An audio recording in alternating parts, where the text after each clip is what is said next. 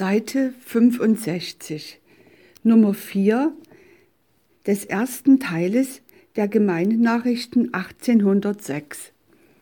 Bericht der Brüder Gottlieb Traugott Knaut und Georg Friedrich Böhnisch in Gnadenfeld von ihrem Besuch in Mähren im April 1806. Da sich eine Gesellschaft edeldenkender Menschenfreunde in England aufgeregt gefunden hatte, den durch den Krieg und vorzüglich durch die Schlacht des Austerlitz verunglückten und verarmten Einwohnern in Mähren sowohl von protestantischen als katholischer Religion einige Unterstützung angedeihen zu lassen und in solche Einsicht eine Summe Geldes durch die Unitätsältestenkonferenz in Berthelsdorf an die Gemeindirektion in Gnadenfeld zu übersenden. So erhielt ich, Klammer auf, schreibt Bruder Knaut, Klammer zu, mit meinem Begleiter Friedrich Böhnisch den angenehmen Auftrag, besagtes Geld an jene Notleidenden auszuteilen.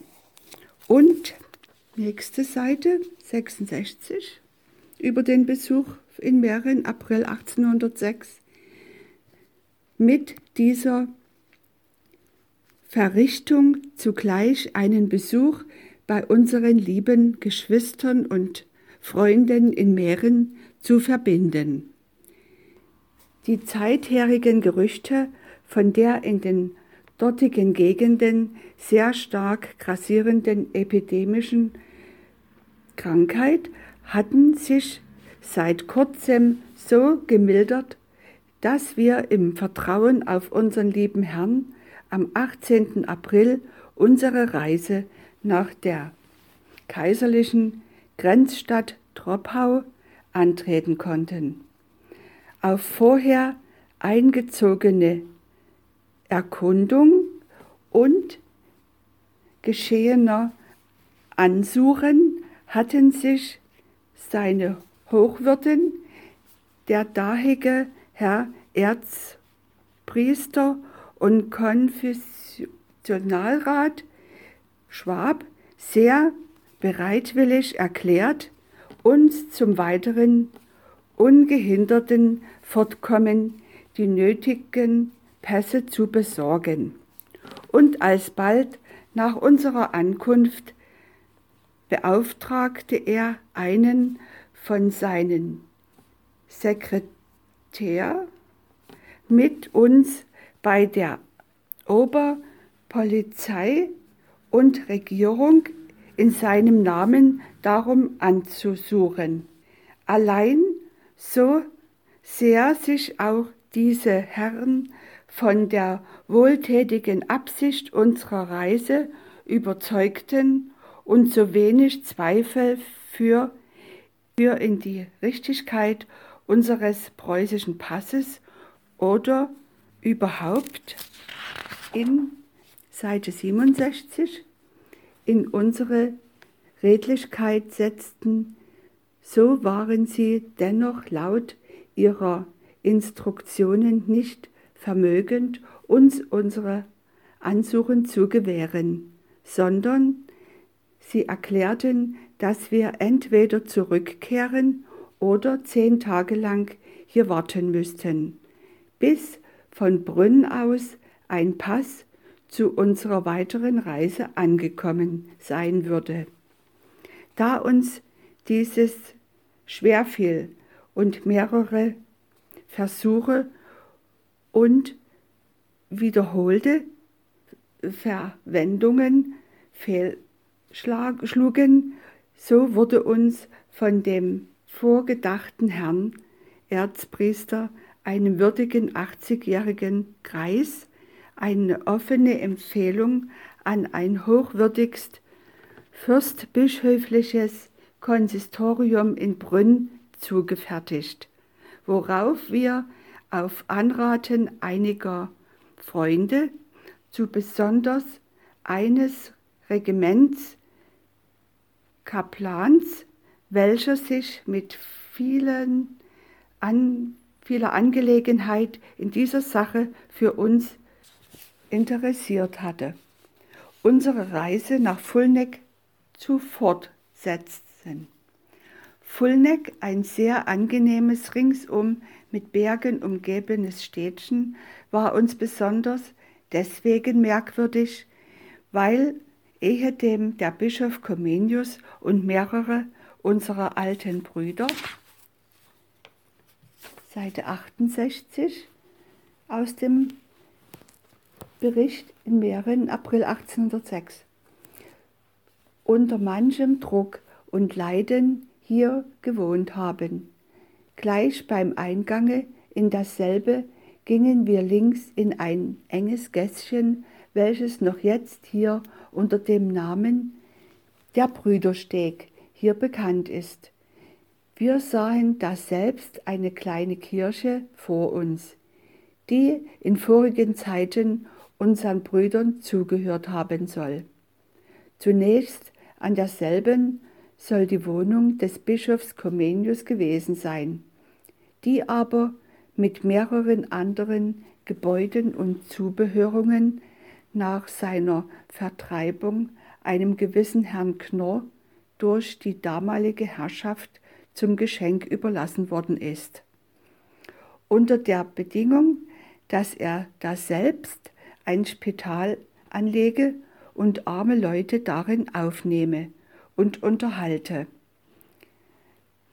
Daher man gegenwärtig ein sehr großes, schönes Gebäude allda sieht, welches einen Nachkommen das, des genannten Herrn erblich zugefallen ist.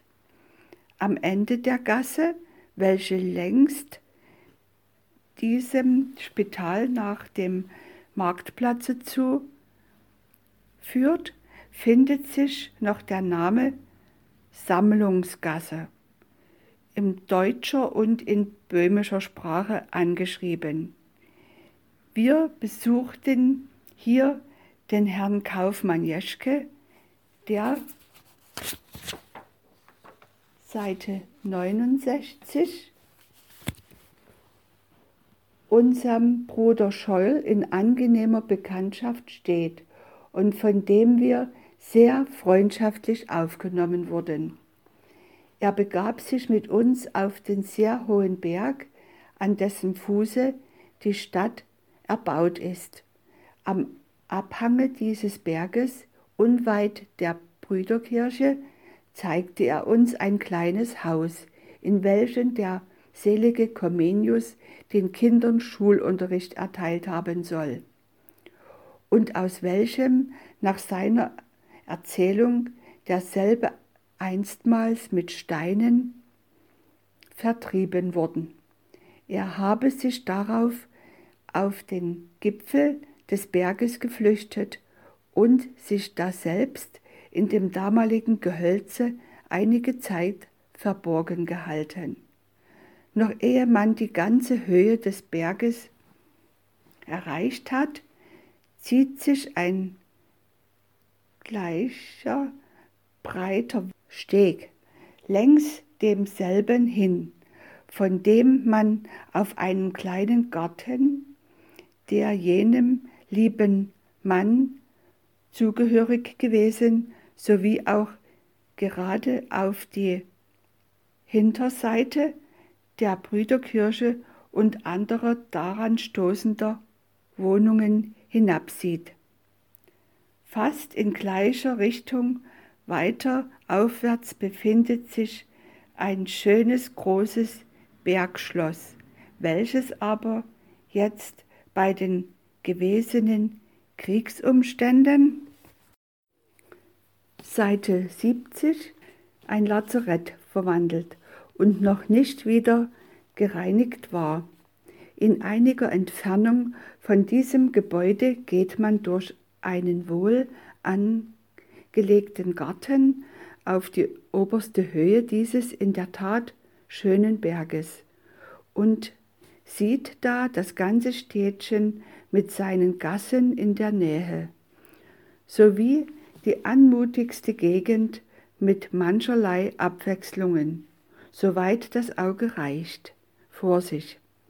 Als wir uns hier oben umsahen, erzählte uns Herr Jeschke, dass im hiesigen Archive noch alte Schriften in slawonischer Sprache vorhanden wären, aus der man ausfindig gemacht, wie vor Alters auf diesem Platze rechts und links zwei Zisternen gewesen, zwischen welchen eben da, wo wir jetzt standen, jener würdige Bischof Comenius bei seiner Flucht mit seiner Gemeine niedergefallen sei und ein inbrünstiges Gebet zu Gott getan habe, und darauf habe er seinen Weg zwischen den Feldern nach der polnischen Grenze zugenommen.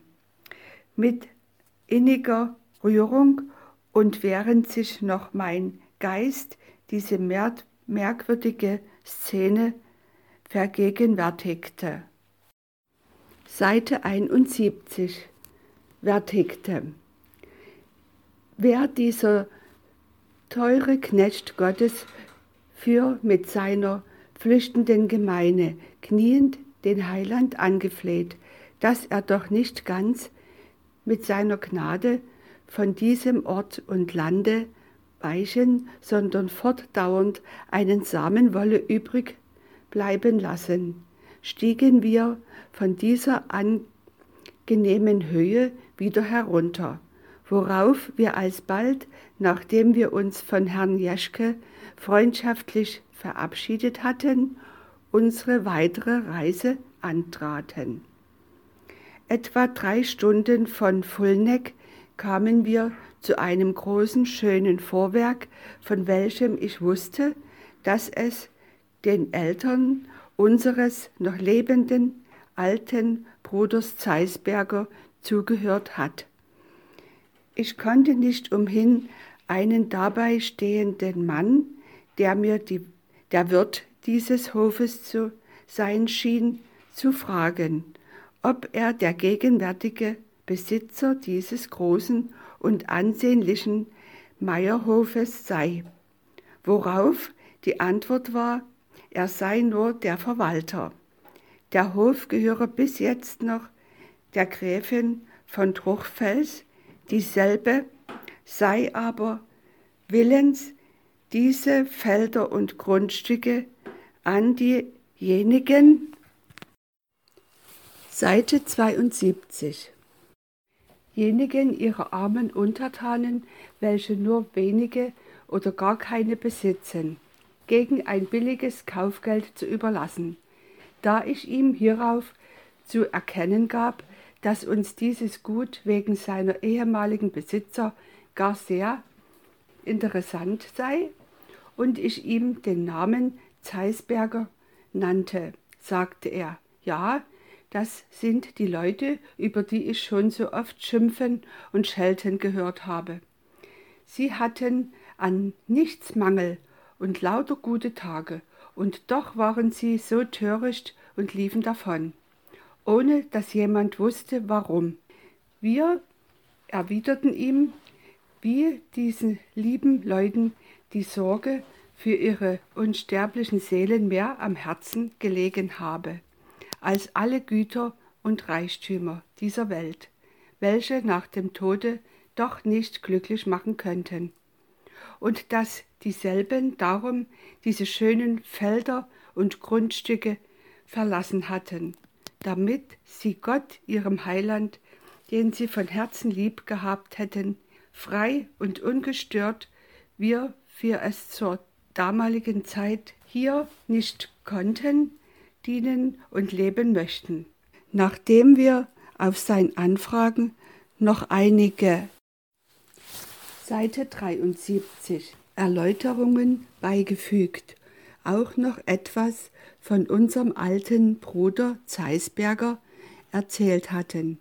So nahmen wir Abschied wobei er uns freundschaftlich die Hand reichte.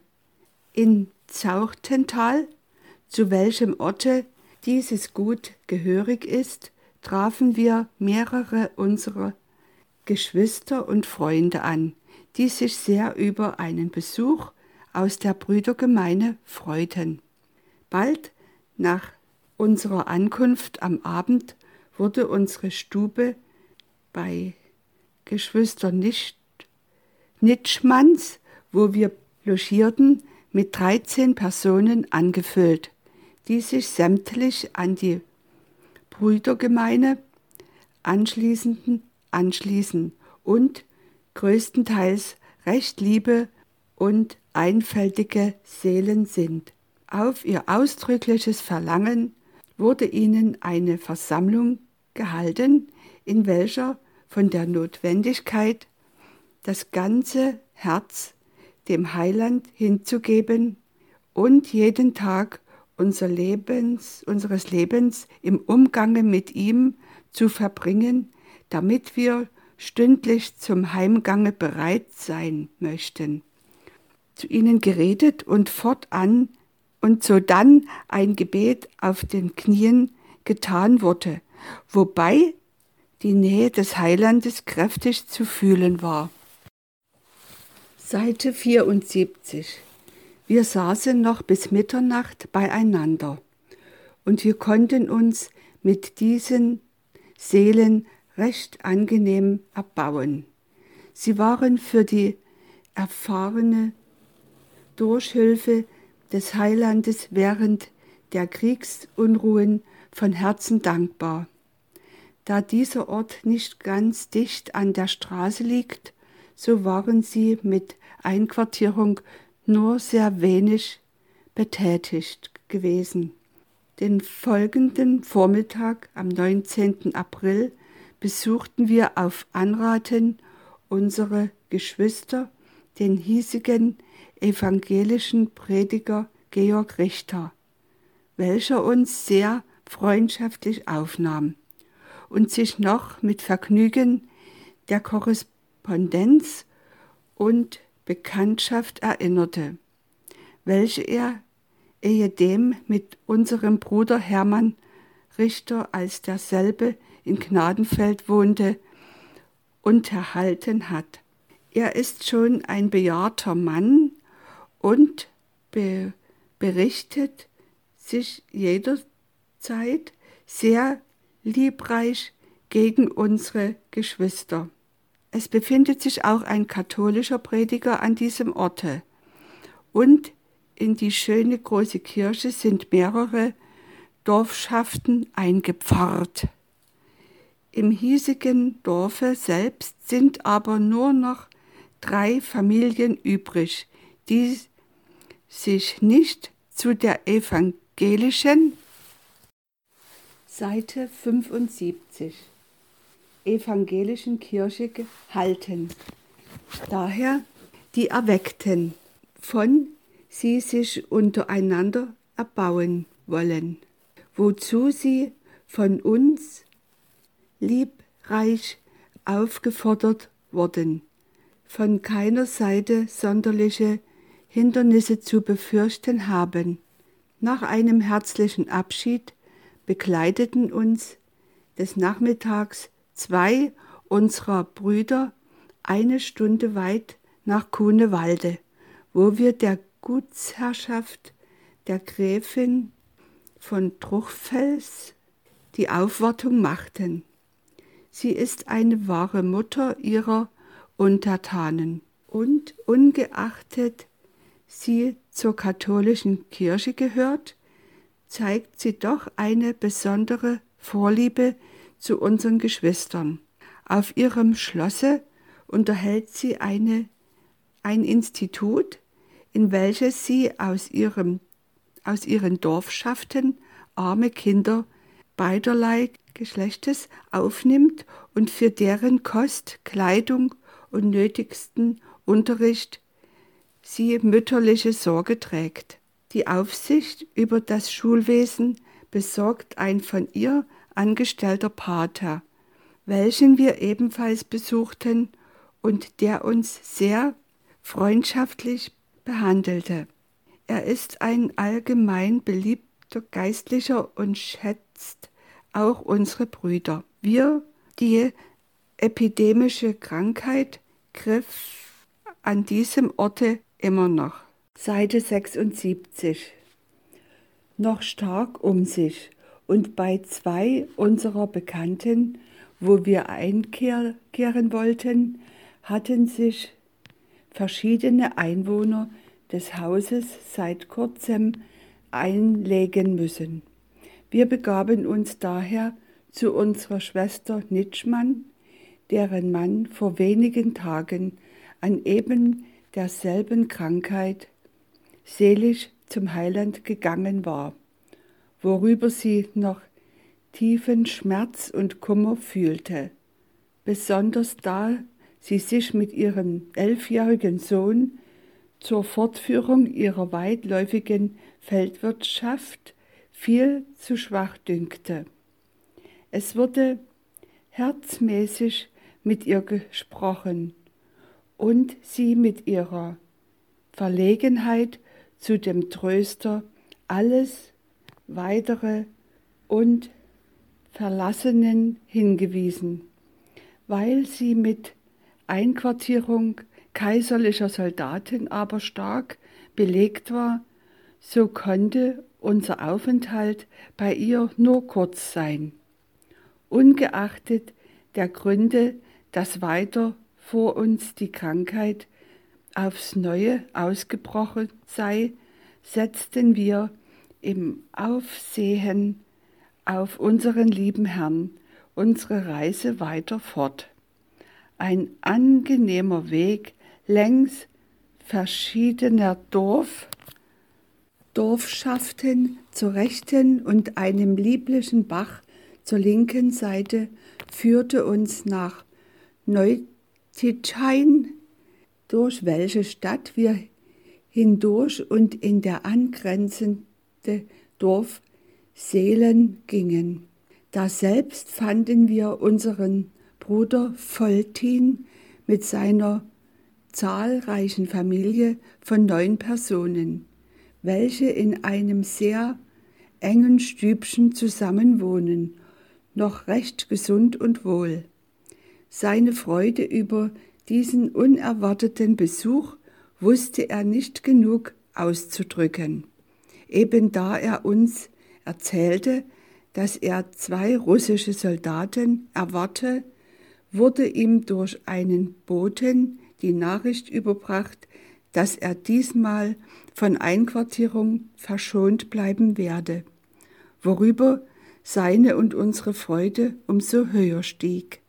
Dieser Ort, durch welchen eine Landstraße geht, hatte bei den Kriegsunruhen besonders durch die häufigen ein, häufige Einquartierung russischer Truppen sowie durch Misshandlung und Erpressungen vieles zu leiden gehabt und war selbst jetzt noch nicht von allen Lasten befreit, indem viele aus den Lazaretten zurückkehrende Soldaten beherbergt und Seite 78 verpflegt werden mussten.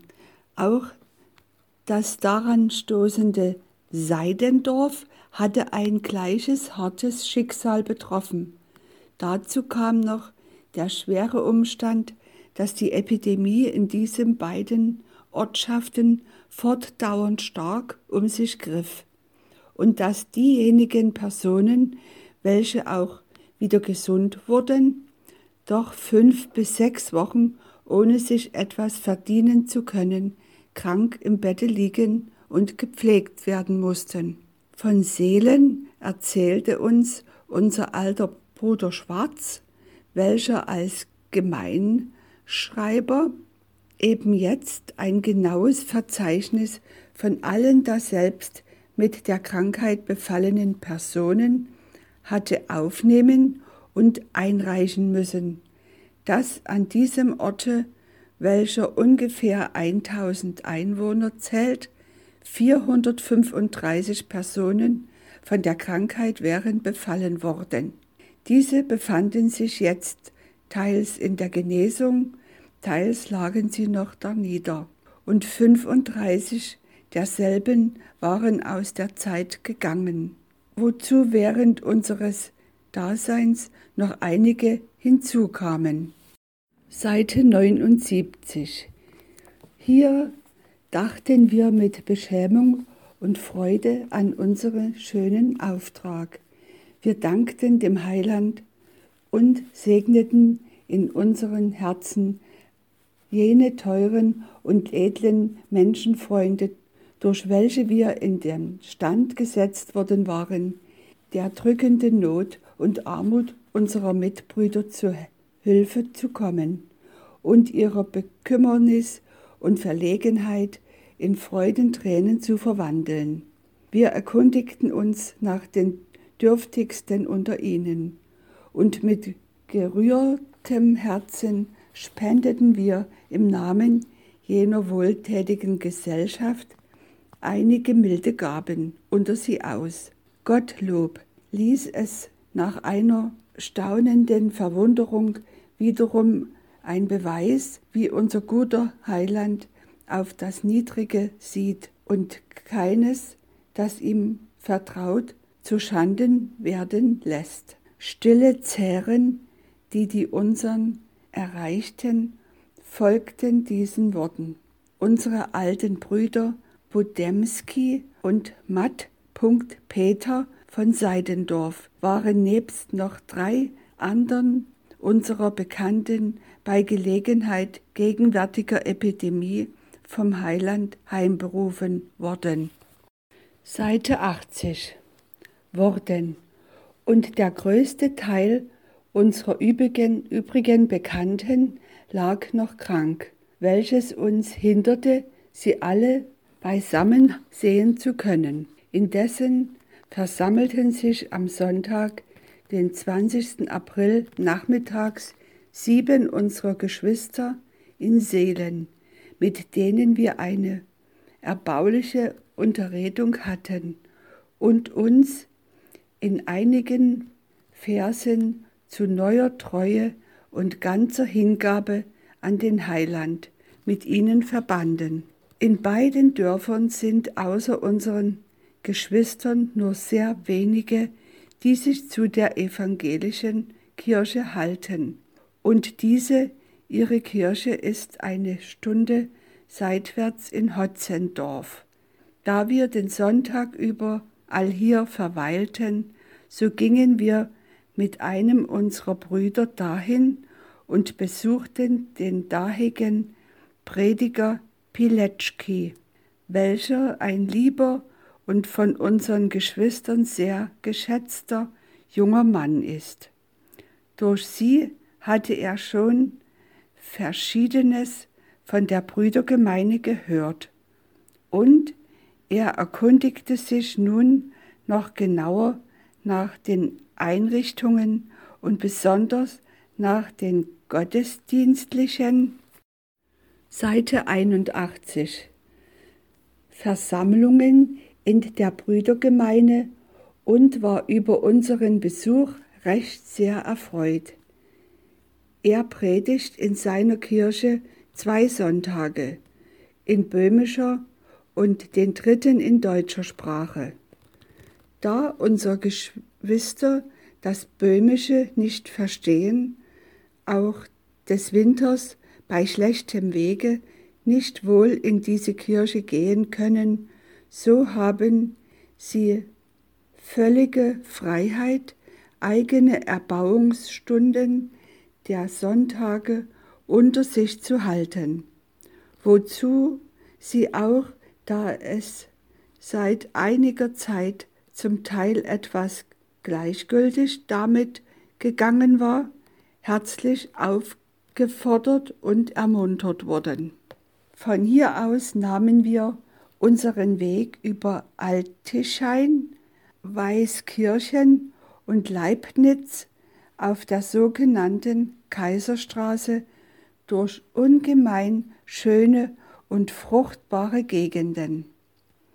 Auf beiden Seiten Rechts und links vom Wege sieht man in einiger Entfernung eine hohe, anmutige, mit Gehölz bewachsene Gebirgskette, welche erst hinter bei dem Orte mit einer meerebenen Gegend abwechselt, in der wir uns aber bei der unfreundlichen, nassen und kalten Witterung und da Seite 82.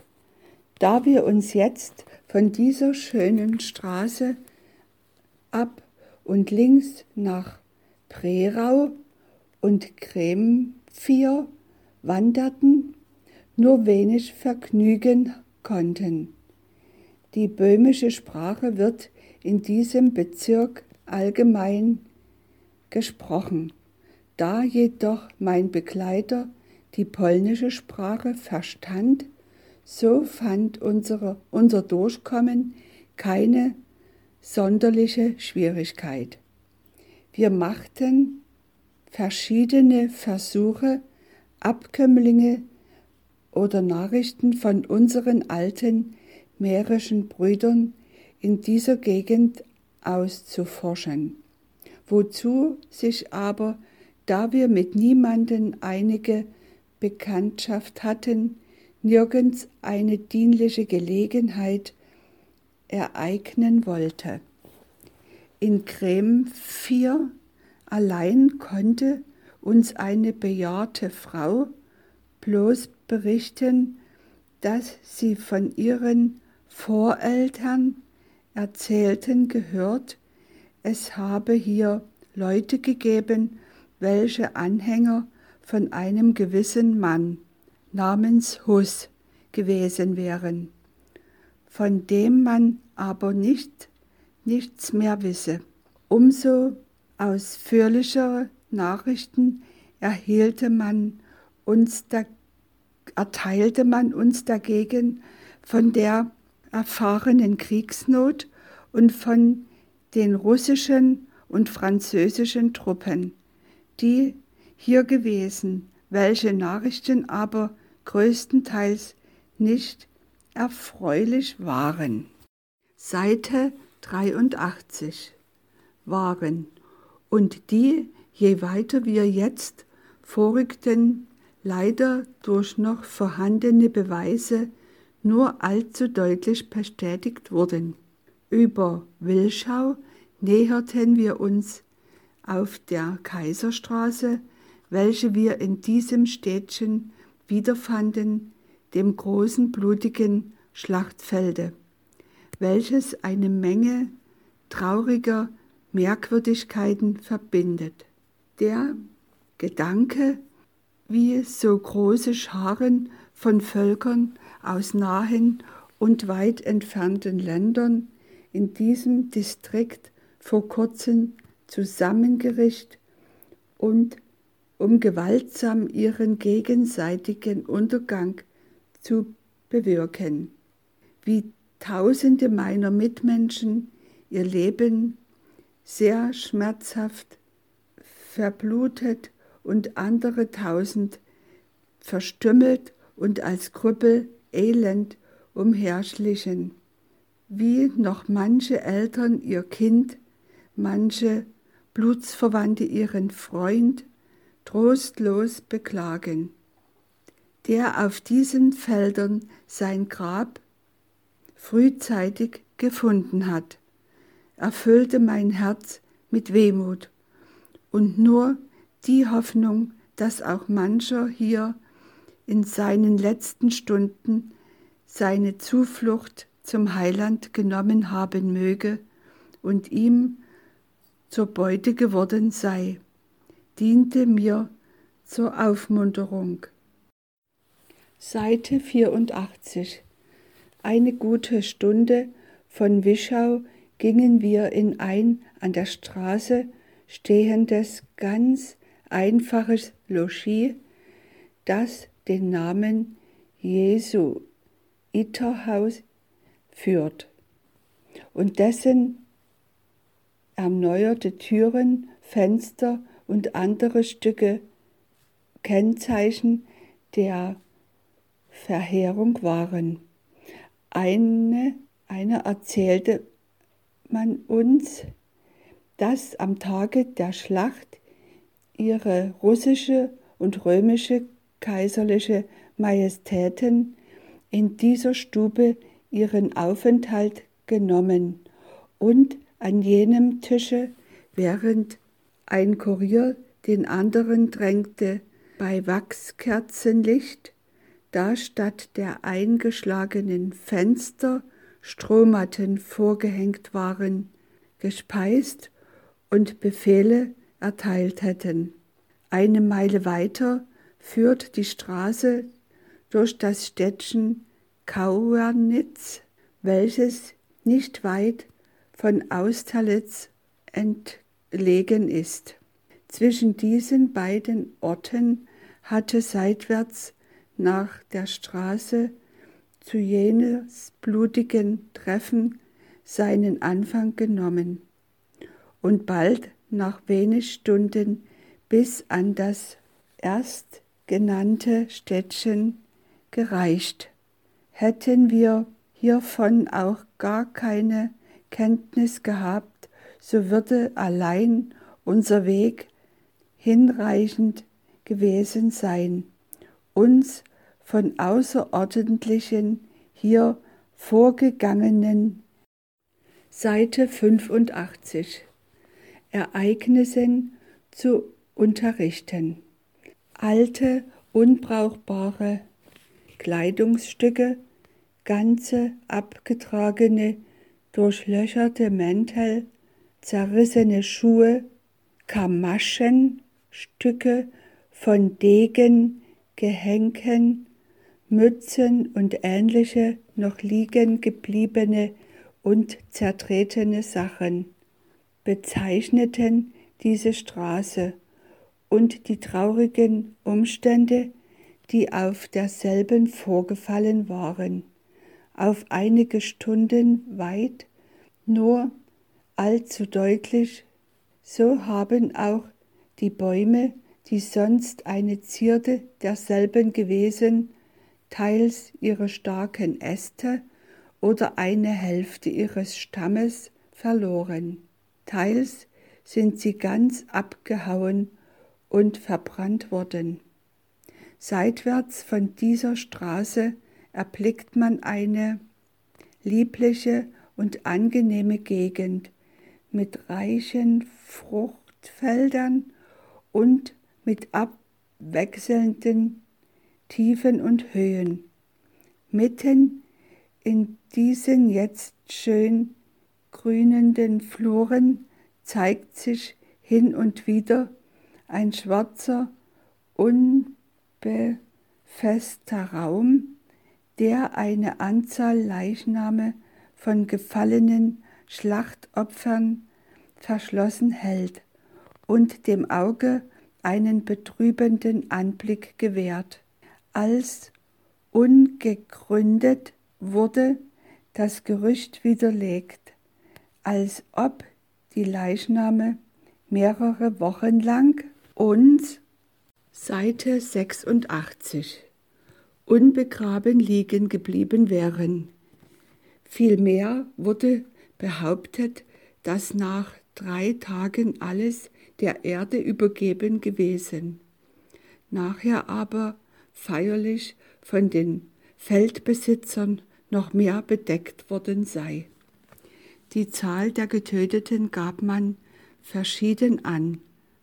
Als ganz zuverlässig aber wurde durchgehend versichert, dass mehr von der französischen als von der anderen Partei geblieben wären. Außer diesen Trauerplätzen zeigten die hier herumliegenden Ortschaften häufige Merkmale der Verwüstung jenes unglücklichen Krieges. Hier ein Dorf, dessen Häuser größtenteils keine Dächer und Sparrenwerke mehr haben. Dort ein zweites mit mehreren gänzlich niedergerissenen Häusern und Stallungen. Weiterhin ein drittes, das fast ganz in der Asche liegt und in welchem nur wenige Gebäude noch zu sehen sind. Wir zählten von der Straße ab acht Orte in solchem Zustande. Man sagte uns aber, dass deren weiter seitwärts noch mehrere wären. Überhaupt wären jedoch nur ganz zwei gänzlich versehrt und bis auf einige Seite 87 Überbleibsel abgebrannt. Dankenswert bleibt es bei dem allen, dass dieser Krieg bald beendigt worden und dass er in eine Jahreszeit gefallen ist, in welcher keine Früchte auf den Feldern standen. Mancher der Unglücklichen ist freilich des größten Teiles seiner Habseligkeiten oder seiner ganzen Barschaft, die er vergeblich in die Erde vergraben hatte, beraubt. Indes hat er doch die zwar noch etwas entfernte Aussicht, dass ihm eine gesegnete Ernte den erlittenen Verlust einigermaßen ersetzen werde. Da wir jetzt Augenzeugen jener traurigen Ereignisse und vorgegangenen Verheerung waren, wodurch unser Mitleid tief erregt wurde, so gereichte es uns umso mehr zu überaus großem Vergnügen, dass unsere Reise den Zweck hatte, diese armen Verunglückten mit einiger Unterstützung zu erfreuen. Vom demgemäß begaben wir uns bald nach unserer Ankunft zu Brünn, welcher, welche nachmittags am 24. erfolgte, auf die Kanzlei des hochwürdigst fürstbischöflichen Konsistoris, als von woraus? Die Seite 88 die Verteilung des Geldes an die Dürftigen, Dürftigsten der hiesigen Gegend, die dem Konsistorio besser als uns bekannt sein mussten, angeordnet worden sollte. Als wir das selbst unsere Empfehlung von dem heiligen Erzpriester Schwab in Troppau überreicht hatten, ersuchte uns einer der anwesenden Herren, ihm zu folgen und führte uns zu dem Präses vom heiligen Baron von Wallstedt. Derselbe erkundigte sich alsbald sehr genau nach dem Wunsch der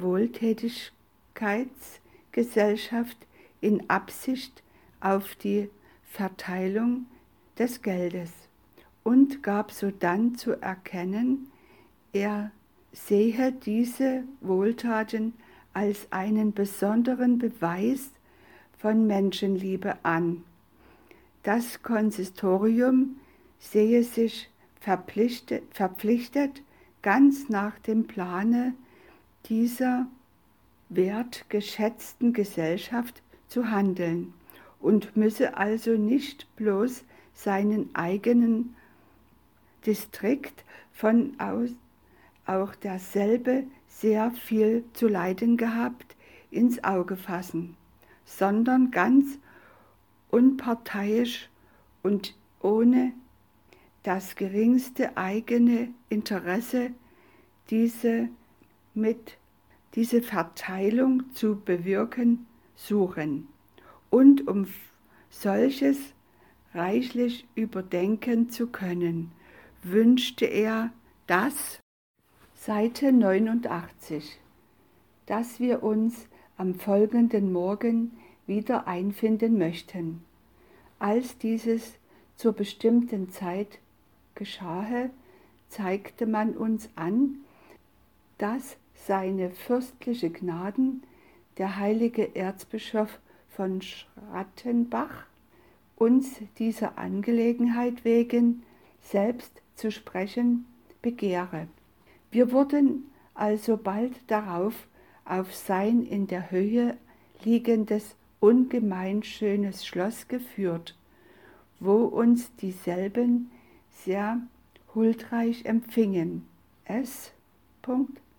Fürstliche Gnaden bezeugten zu vorderst ihre innige Freude und Dankbarkeit gegen diese hochgeschätzten edlen Menschenfreunde in England, welche aus reinem Liebestriebe sich aufgeregt gefunden hätten, ihre armen, verunglückten Nebenmenschen zu unterstützen und versicherten sodann, wie sie sich ein besonderes Vergnügen daraus machen würden, falls wir Vertrauen in ihre Person setzten und dieses Geschenk übergeben wollten, dasselbe ganz nach dem Plane dieser wohltätigen Gesellschaft zu verteilen und dadurch derselben ihre Liebe und Hochachtung noch deutlicher zu, zu beweisen.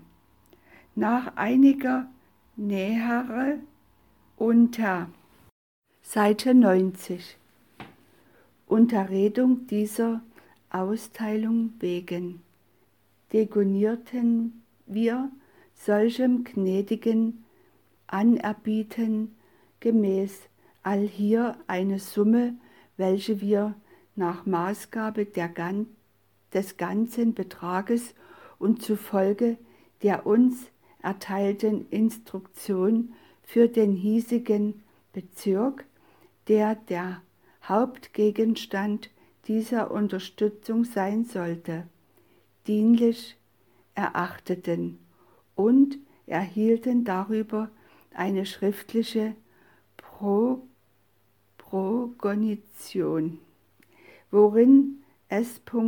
fürstliche Gnaden erklärten, besagtes richtig empfangenes Geld denen Seelsorgern der durch die Kriegsnot am meisten verunglückten Gemeinden sowohl katholischer als protestantischer Religion zuzustellen und an die dürftigsten ihrer reskretiven Kirchkinder verteilen zu lassen, sodann aber ein genaues Verzeichnis von den Orten und Personen, an die es gekommen, der Gemeindedirektion in Gnadenfeld zuzusenden, wofür wir uns in der unbezweifelten Hoffnung, dass hierdurch der Plan der Gesellschaft genau erfüllt werde, sehr dankbar bezeugten. Nach einiger ferneren angenehmen Unterhaltung, wobei S. Fürstlich, Seite 91, fürstliche Gnaden mit besonderem Leidwesen erzählten, wie vorzüglich die Christlichen ihres unterhabenen Bezirks durch die französischen Truppen unglaublich viel zu leiden gehabt hätten, taten wir noch die untertänige Bitte, dass dann uns in Troppau ein obrigkeitlicher Pass zu unserer Reise nicht erteilt worden sei. Wir aber doch auf die Empfehlung, welche hier zurückbleibe, dieselbe angetreten hätten und nun den Rückweg doch nicht als verdächtige Menschen machen wollten. S. Fürstliche Gnaden sich für unser ungehindertes Durchkommen gnädigst zu verwenden geruhen möchten, worauf dieselben folglich einen Herrn den Auftrag erteilten, uns von der Polizei Polizeidirektion einen Pass zu besorgen, welcher uns auch alsbald in unser Logis überbracht wurde. Zugleich sandten dieselben noch während unserer Anwesenheit einen Boten an den hier wohnenden evangelischen Prediger ab, um ihn zu einer gemeinschaftlichen Beratschlagung über die zweckmäßigste Verteilung. Seite 92 dieses Geschenks einzuladen, unterließen uns hierauf unter Versicherung ihrer Wohlgewogenheit sehr freundschaftlich.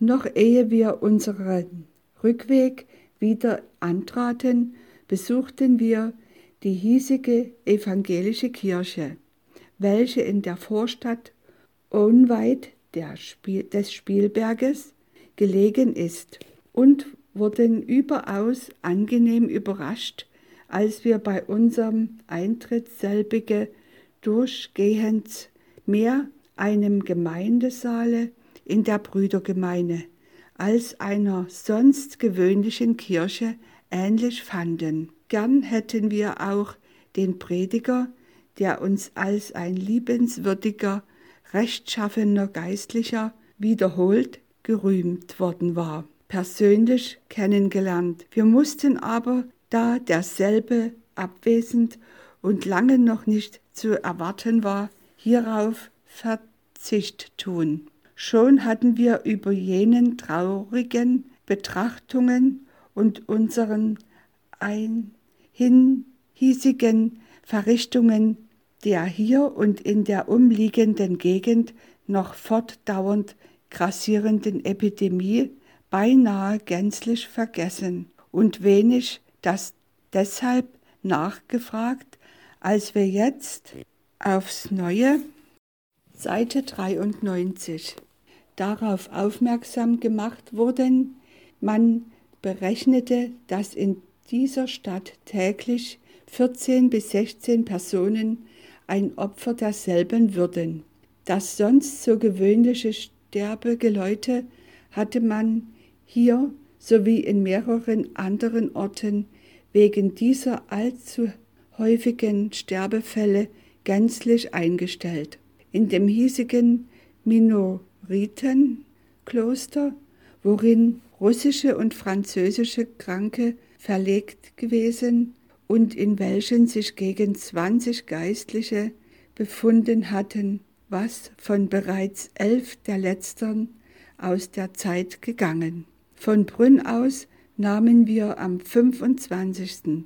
nachmittags die Rückreise wieder über das Schlachtfeld, folgten aber jetzt der schönen Kaiserstraße über Wischau nach Brosnitz bis an diesen Ort, welcher zwei Meilen von Olmütz gelegen ist, waren die französischen Truppen schon vorgerückt. Als der eingetretene Friede den Feindseligkeiten ein Ende machte. Wir hörten hier von sehr vielen traurigen Auftritten, von Misshandlungen und Erpressungen. Seite 94. Die die Einwohner dieses Städtchens durch die retirierenden Russen und die feindlichen französischen Gasseus zu erfahren gehabt hatten.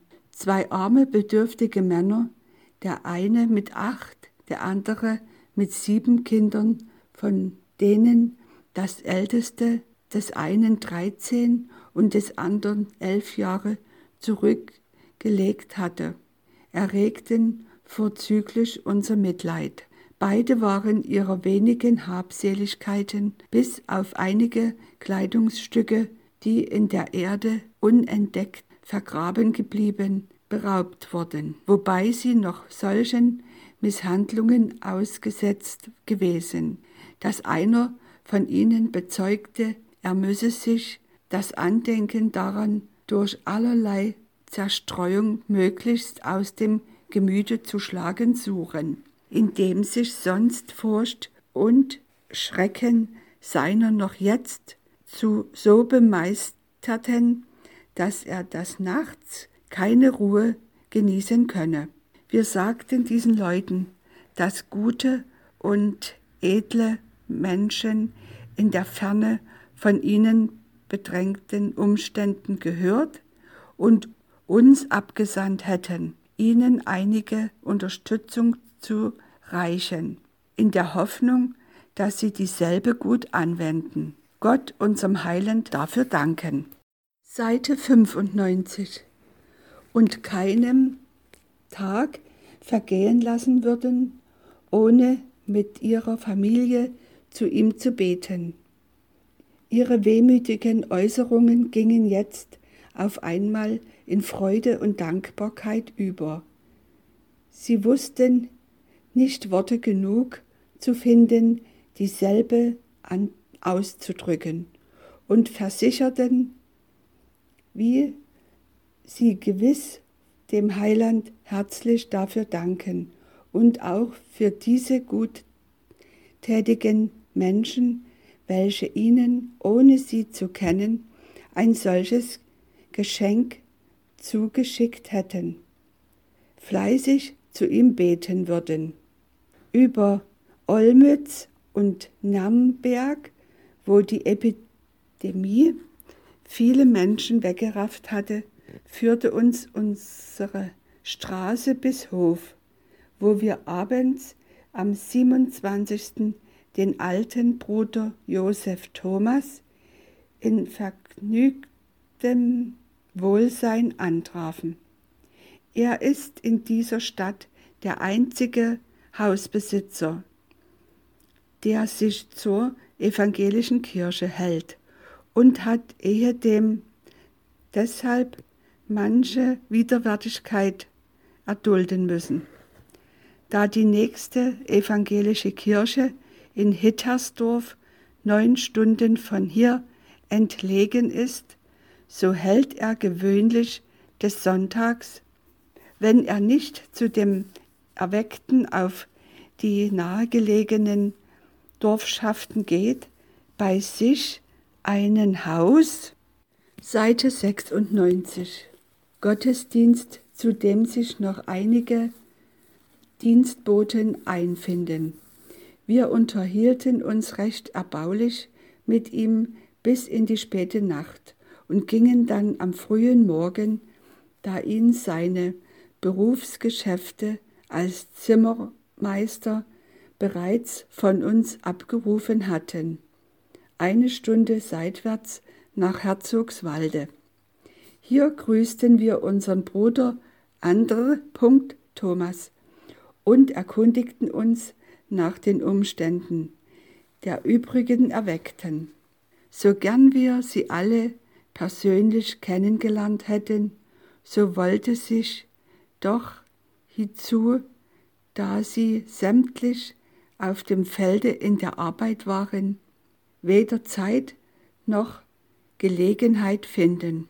Mit herzlichem Vergnügen vernahmen wir indessen, wie diese lieben Seelen in einem recht erfreulichen Gange sind und sich fortdauernd untereinander zu erbauen suchen. Dieses kann jetzt auch mit mehr Ruhe und Sicherheit als ehedem geschehen.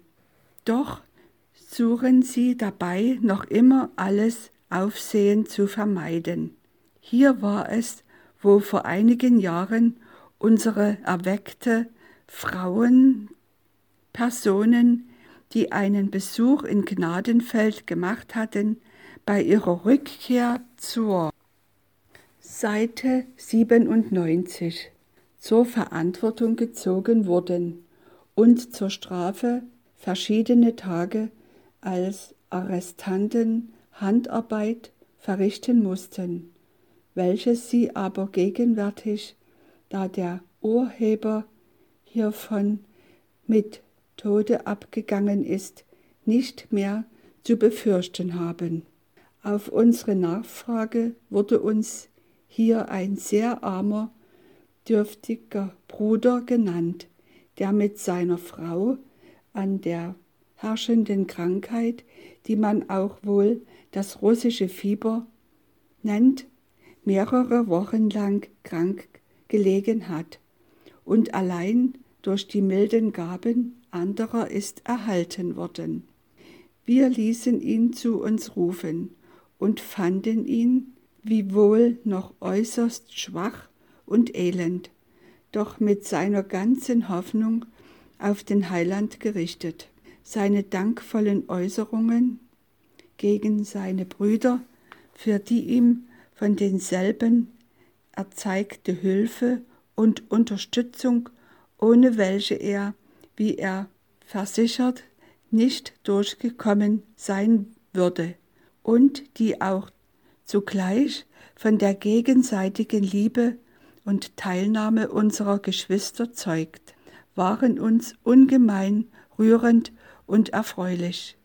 Als ihm darauf gesagt wurde, Seite 98, wie wir von einer wohltätigen Gesellschaft abgeschickt wären, um auch ihm ein Geschenk zu überbringen, welches er als vom Heiland zugesandt annehmen und ihm dafür danken möchte, schien er ganz außer Fassung gebracht und mit niedergeschlagenen Augen und gefaltenen Händen wusste er vor Beschämung und Freude lange keine Worte zu finden.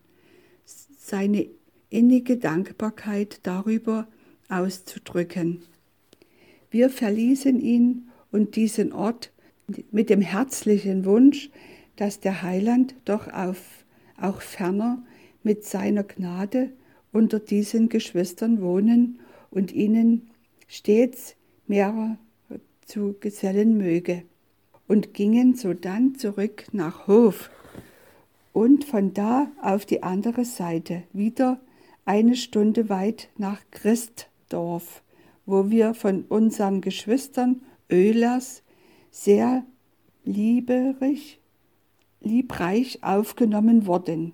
Es versammelte sich bald nach unserer Ankunft eine Anzahl der dasigen mit uns verbundenen Brüder, mit denen wir viele sehr gesegnete Unterredungen hatten wobei ihre Einfalt und Liebe untereinander uns Seite 99 besonders zur Erbauung gereichte.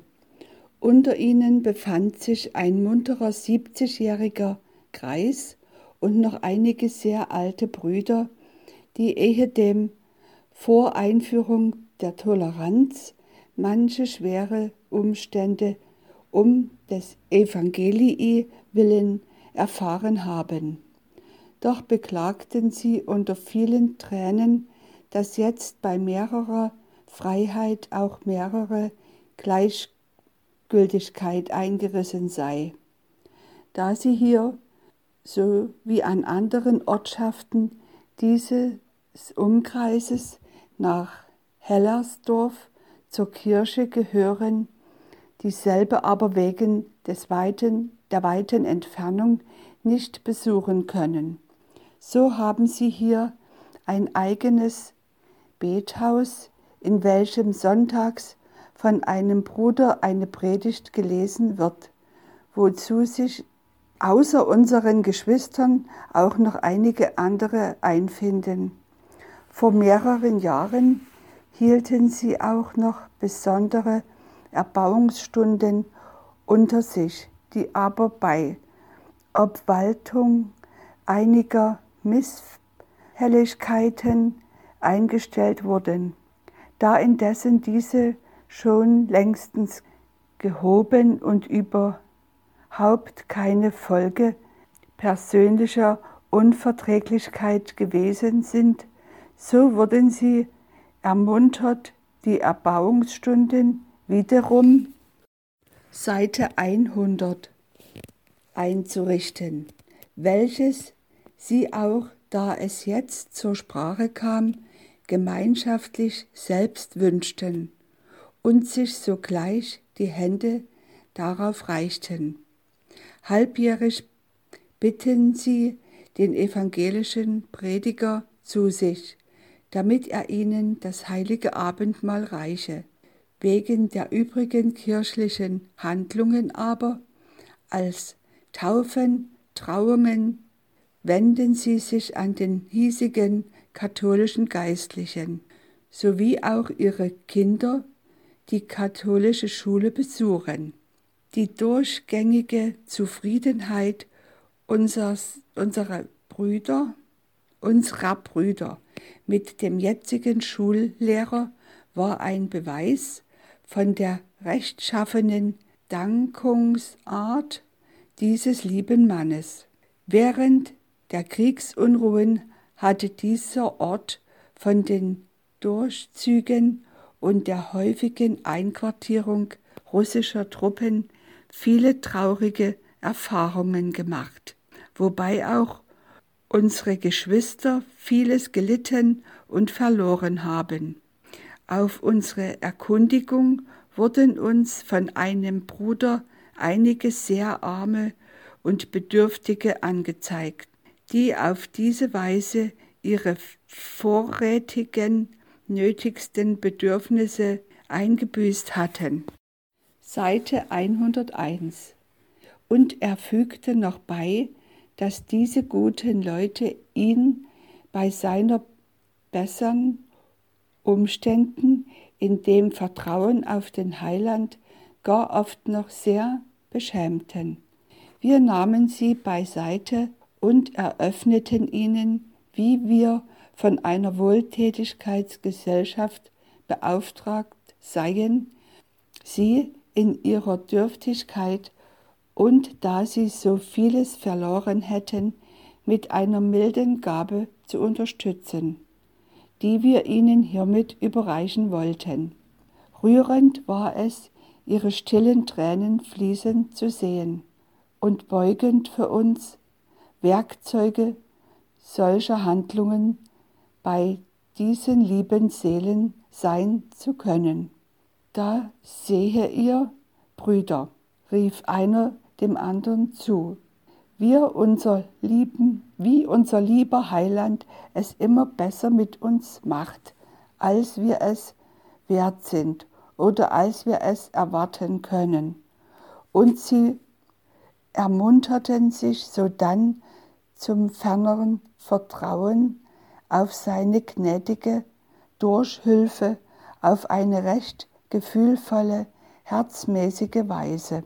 Am Abend versammelten sich 14 mit uns verbundene Geschwister, deren auf ihre Bitte und da sie versicherten, dass gegenwärtig keine Seite 102 Ungelegenheit für sie, wenn es auch bekannt wurde, deshalb zu befürchten sei, eine Erbauungsstunde gehalten wurde zu deren Schluss wir uns zum Treusein bis ans Ende miteinander verbanden und den Heiland in einem Gebet auf den Knien anflehten, doch immer mehrere herbeizubringen und dieses Häuflein bei sich zu erhalten, um zu bewahren, damit ihm dereinst keines fehle, und wir uns allesamt vor seinem Throne wiederfinden möchten wobei weiter Bewegung in die besondere Nähe des Heilandes zu spüren war. Nach einem herzlichen Abschied mit diesen lieben Geschwistern, wobei sie um wiederholten Besuch und nähere Anfassung von unserer Gemeine ansuchten, konnten wir uns von ihnen, trennten wir uns von ihnen und gingen am 29 morgens nach Randenberg, wo wir bei dem alten Bruder Tobias Christ einen kurzen Besuch abstatteten und ihn nebst seiner Frau und seinem verheirateten Sohne recht heiter und wohl antrafen, da dieser liebe Kreis mit seiner Familie hier der einzige Einwohner ist, der sich zur evangelischen Kirche hält, so kennt man ihn auch im ganzen Orte bloß unter dem Namen Seite 103. Der evangelische Mann. Er freute sich herzlich über unseren Besuch, und da dieser nur kurz dauerte, so ging er noch ein Stück Weges zur Begleitung mit, wobei wir uns recht erbaulich mit ihm unterhalten konnten. Über Freudental und das Gebirge wurde von hier aus unsere Reise weiter fortgesetzt. Da diese Gegend sehr viele arme und zum Teil äußerst dürftige Einwohner enthält, die Mitleid erregen, so nahmen wir Gelegenheit, im Namen der wohltätigen Gesellschaft hier und da eine kleine Gabe auszuspenden, wofür dem Heiland mancher innige Dank und für jene edlen Menschenfreunde mancher Herzenswunsch für Zeit und Ewigkeit dargelegt wurde. In Kreuzberg kehrten wir bei unserem Bruder Hornig ein und vergnügten uns mit ihm in dieser schönen, bergigten Gegend, selbigen Tag am 30. sehr angenehm, da in seinem Umkreise ebenfalls sehr viele Notleidende und durch die gegenwärtige Zeit verunglückte Personen sind, dieselben teils aber nicht zu Hause. Seite 104 teils zu weit entfernt waren. So übergaben wir diesem Bruder zur zweckmäßigen Verteilung an die dürftigsten, welche ihm ohnehin sehr wohl bekannt sind, noch eine Summe des uns zugestellten Geldes, wogegen er uns eine Quittung einhändigte und sich verbindlich machte, über die Anwendung dieses Geldes bei der Gemeindirektion in Gnadenfeld Rechnung abzulegen. Vergnügt und froh eilten wir nun unserem Wohnorte zu und am 1. Mai gegen Abend trafen wir von Herzen dankbar und beschämt für den Beistand und die gnädige Leitung unseres lieben Herrn wieder in unserem L. Gnadenfeld ein.